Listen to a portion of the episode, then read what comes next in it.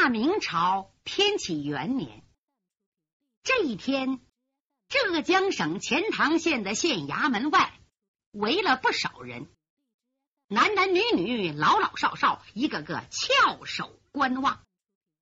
看什么呢？大家在观看榜文。前不久啊，县里童子考试，今天发榜，孩子的家长都望子成龙，盼望自己孩子金榜有名，所以人们早早来到县衙门外看榜。只要榜上有名字，哪怕是最后一名。哎呀，家长乐的手舞足蹈，把孩子抱起来连亲带啃。哎呀，宝贝儿啊，真有出息！榜上无名的家长唉声叹气，摇头皱眉。有的家长火气更旺，照着孩子屁股当就一脚。妈的，真没出息！为供你念书，我给你请了八个先生，两个伴童。花了那么多银子，你你还没考中，你真给我丢人现世！那个孩子皮了吧唧的，挨打不但没哭，反而乐了，嘿嘿嘿！爹，你少教训我，我没出息，你多有出息呀！我爷爷供你念了一辈子书，你也没考中啊！我要考中了，也对不起你呀！这叫癞蛤蟆没毛随给。哎，小崽子，你看顶嘴，我打死你！你敢呀？你再打我一下，你再打我一下，回家告诉我爷爷，叫我爷爷救你！哎呀，你气死我了！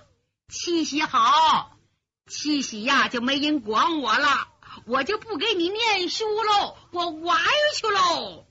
你给我站住！这父子俩一个跑一个追，逗得周围人。哈哈大笑。就在这个时候，人群外边站着位小公子。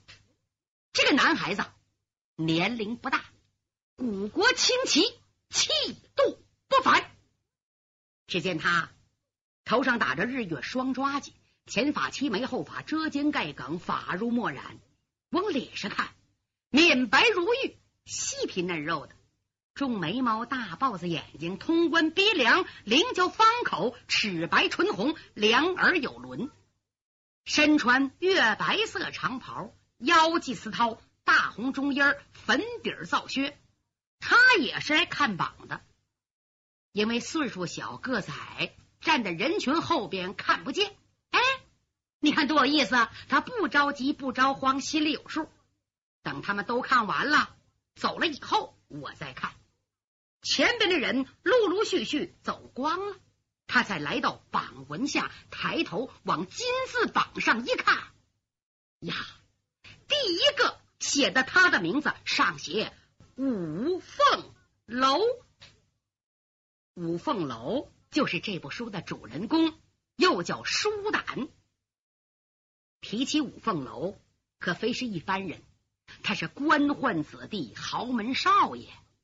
他的父亲叫武伯衡，武伯衡可了不得，学识渊博，才高八斗，是当今天子的御老师，在翰林院当过编修，现任浙江巡抚，当朝二品，是一省封疆大臣呐。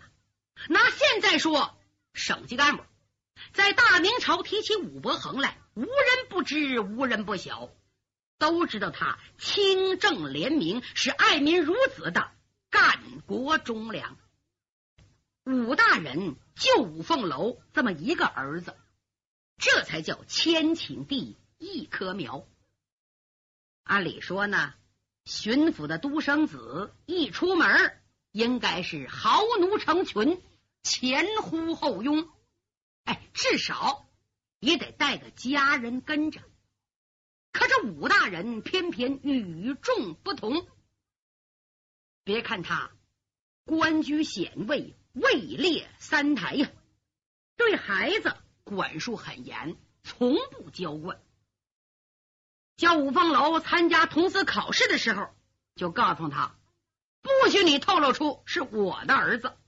你要靠真才实学去考试，考上了更好，考不上回来努力学习，下次再考，不许叫监考，照顾你。拿现在话说呢，不让走后门。武伯衡出身贫寒，平时对孩子管教又严。五凤楼刻苦攻读，又天资聪明，勤奋好学。从小就开始学什么《三字经》《百家姓》《千字文》《五经四书》《左传》《春秋》诗词歌赋，这孩子无一不通，有过目成诵之才。六年苦功没白下呀！这次童子考试一举夺魁，全县第一。五凤楼见自己考了第一名，非常高兴，白嫩嫩的小脸乐得开了花。他刚想回家禀明父母，突然身后有人在他右肩上啪打了一掌，把五凤楼吓了一跳。啊，谁？他回身一看，哟，身后站着一个彪形大汉。这个人年龄有四十多岁，身高九尺开外，长胳膊。大腿、大手、大脚，秃头亮顶啊！紫薇薇一张脸庞，两眼眯缝成月牙。最特殊的是，这个人长个酒糟鼻子，通红锃亮，身穿古铜色的粗布长袍，白护领、白水袖，大步缠腰，古铜色中衣儿，足蹬抓地虎薄底快靴，前后打着包跟。五凤楼看了半天不认识，只见这个人笑眯眯的说：“五公子，哈哈哈哈恭喜你啊，得中童子第一名！嘿，真是小神童啊！啊，呃，老人家您过奖了。哎，五公子，既然你金榜题名，应该请客呀。嗯，这事儿我爹娘说了算。”哦，你说了算。某家平生无所好，只爱杯中酒。三天后到你家喝喜酒去，行不行啊？五凤楼见这个人长得挺吓人，再看他大红鼻子头，觉得挺有趣儿，忙说：“好啊，三天后到我家，叫我爹陪你喝酒。”好，君子一言，驷马难追。记住了啊！三天后我准到贵府。言罢，仰天大叫，扬长而去。五凤楼岁数小，没往别处想，这个人姓什么叫什么，他都没合计，转身往家走。来到家门口，嗯，突然发现被打的右肩发麻发酸，抬手有点困难。他用左手揉了揉，没等他多想呢，老管家武忠从府里走出来：“少爷，给你道喜，得了第一名！哎呀，老爷夫人都高兴，正叫我找你去呢。你怎么才回来呀？”“哦，老管家，我爹娘怎么知道我得中了？嗨，这么大事能不知道吗？县里能不查房吗？县太爷到府里亲自报喜，还要喝喜酒呢。”呃，要以老爷，就不操办了。可是贺喜的人越来越多，夫人和我也劝，让老爷置办几桌，招待一下府里县里的大人和差官。我呀，已派人买酒菜去了。哎呀，少爷前程似锦，老奴太高兴了。谢谢你老对我关心。说完，五凤楼进府，一家人欢喜一场。转眼。三天到了，刚到卯时啊，吴大人府门前车水马龙，有骑马的、坐轿的、挑挑的、担担的、推车的、扛的、背的。武大人管辖下的幕僚知道信儿全来了，备了很多礼品。巡抚武伯衡是又高兴又着急，告诉大家：诸位年兄年弟。你们到我家来是看得起我，只管入座喝杯水酒，礼物一概不收。你们怎么带来的，走的时候怎么带走？再者说，犬子考中童生，本是区区小事，惊动各位大驾，伯恒于心不忍。礼品放在府门外，到这来的差人到厢房喝酒。大家知道武伯恒为官清廉，又十分耿直，吐口唾沫就是钉，也只可答应。好吧，东西我们带回去，酒呢一定要喝。来，入席，入席。本来准备十桌酒菜，好嘛，来有五十桌人，府上下现准备。武大人和管家武忠忙得不亦乐乎，锅碗瓢盆不够用，把洗脸盆都端上来了。武大人挨桌敬酒应酬，酒过三巡，菜过五味。突然有人提议：“哎，武大人应该把令郎请出来，叫我们见一见呢。”一个说话都张嘴了，对。叫小神童出来，让我们一睹风采。哎呀，小少爷高中童生，前途不亮啊！是啊，今日是童生，将来必是冒插宫花的状元。嗯，我们老辈子将来呀，还要靠凤楼提拔呢。吴大人说：“好好，叫犬子给各位敬敬酒。”一回头，武忠啊，快叫凤楼到前厅来。是。武中答应一声，转身走了。近三天呐，贺喜人接连不断，一波挨一波。武伯恒都没有功夫回后宅，更没功夫照顾孩子。大家一提醒，才叫武中去找人。武中去了好半天，慌慌张张从后宅走出来，将武大人拉到厅外，低声说：“老爷，小少爷病了。”不能到前厅敬酒。嗯，武大人不高兴了，怎么这么娇气呀？头疼脑热算什么大病？叫他起来！哎呀，起不来了，你快看看去吧。好几个大夫围着，急得直搓手。哦，武伯衡听这话一惊，大步来到后宅，来到了门外，弹足一声起连龙，到了屋里，几个郎中上前施礼，大人。我等医道不高明，治不了少爷病，我们告退。嗯，去吧。武伯衡一摆手，几个先生退出去。武大人来到床前一看，哎呀，见孩子小脸煞白，一点血色没有，身体卷曲成一团，躺在那儿一动不动。武大人精通医学，坐在床边，伸出三个手指扣住孩子脉门，寸关尺给针脉。脉搏没什么异样，只是心脏跳动缓慢。哎呀，没什么大病啊！凤楼啊，凤楼，你哪难受？再看五凤楼，懒脱脱的睁开眼睛，看看父亲。爹，我浑身发麻、发酸、没劲儿，手都抬不起来。哦，武大人用手一托孩子，哎呦！可了不得！这孩子浑身瘫软，像面团一样啊！凤楼瘫痪了。哎呀，这病怎么来的这么急呀？这么厉害？什么原因呢？中毒了？不像！急得武大人在屋里走来走去。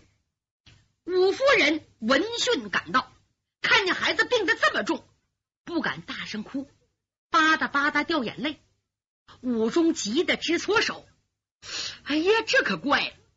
少爷三天前还好好的，这三天没出大门啊，怎么能得病呢？奇怪！这几句话提醒了忠良武伯衡，他再次来到床前，低声问：“儿啊，你仔细想一想，这几天碰没有碰到奇怪事儿？”嗯，没有。这三天你上哪去了？哪也没去。三天前呢，我去看榜去了。看榜的时候，你遇见什么人没有？没有。哎，我想起来了，遇到一个秃头，长个大酒糟鼻子，他拍了我一巴掌，笑呵呵说：“三天后要到咱家喝喜酒。”我答应了。爹，那个秃头亮顶大个子要来上咱家喝酒，你可别慢待了，是我答应的。哦，他拍你什么地方？右肩头。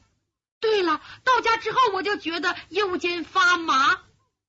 哦，几句话，武大人全明白了。这孩子是中了人家暗算。武忠一听，火撞顶梁。少爷，那秃子叫什么名字？住什么地方？一定是他害了你。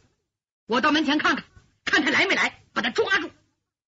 武大人叹了口气，摇摇头：“哎，武忠啊，不用看了。”那个人不会来的。凤楼赶紧把眼睛睁开，爹，说是今天来咱们府贺喜，怎么能会不来呢？孩子，你太小，不知道世道险诈。为父性情耿直，做官多年，得罪了不少人。那些势力小人聘请江湖上的绿林人，用恶毒手段。把你打成瘫痪，这种病纵然华佗在世，孙思邈活着也治不了。下毒手之人一定逃之夭夭，还能上门送死吗？啊，爹，那那我这病好不了了。唉，他父子话音未落，突然从外边噔噔噔噔跑进家人。禀大人，府门外有一个高个秃子前来贺喜。我们问他名姓，他不说，他只说和少爷是忘年之交的朋友，是少爷叫他来的，不知让进不让进。还没等武大人说话，武忠说：“哦，这个贼人胆大包天，竟敢登门上户，我带人把他抓住，为少爷报仇。”武大人把手一摆：“不可动武。”既然他敢来，就不怕你抓。此人有特殊本事，对这种人要以礼相待。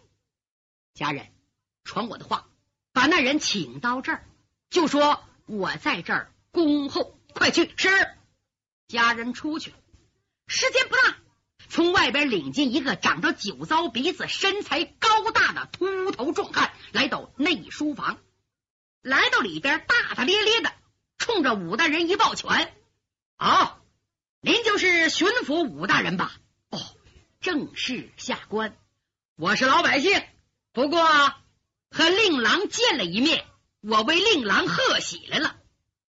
说着，也不用人让，坐到上首。武大人好修养，没动声色。来呀，献茶。秃头大汉说：“哎，不用茶，我是喝喜酒的，也好。”准备酒菜，哎，喝酒就是喝酒，何必用菜呢？有酒足矣。那好，下官可就以食为食了。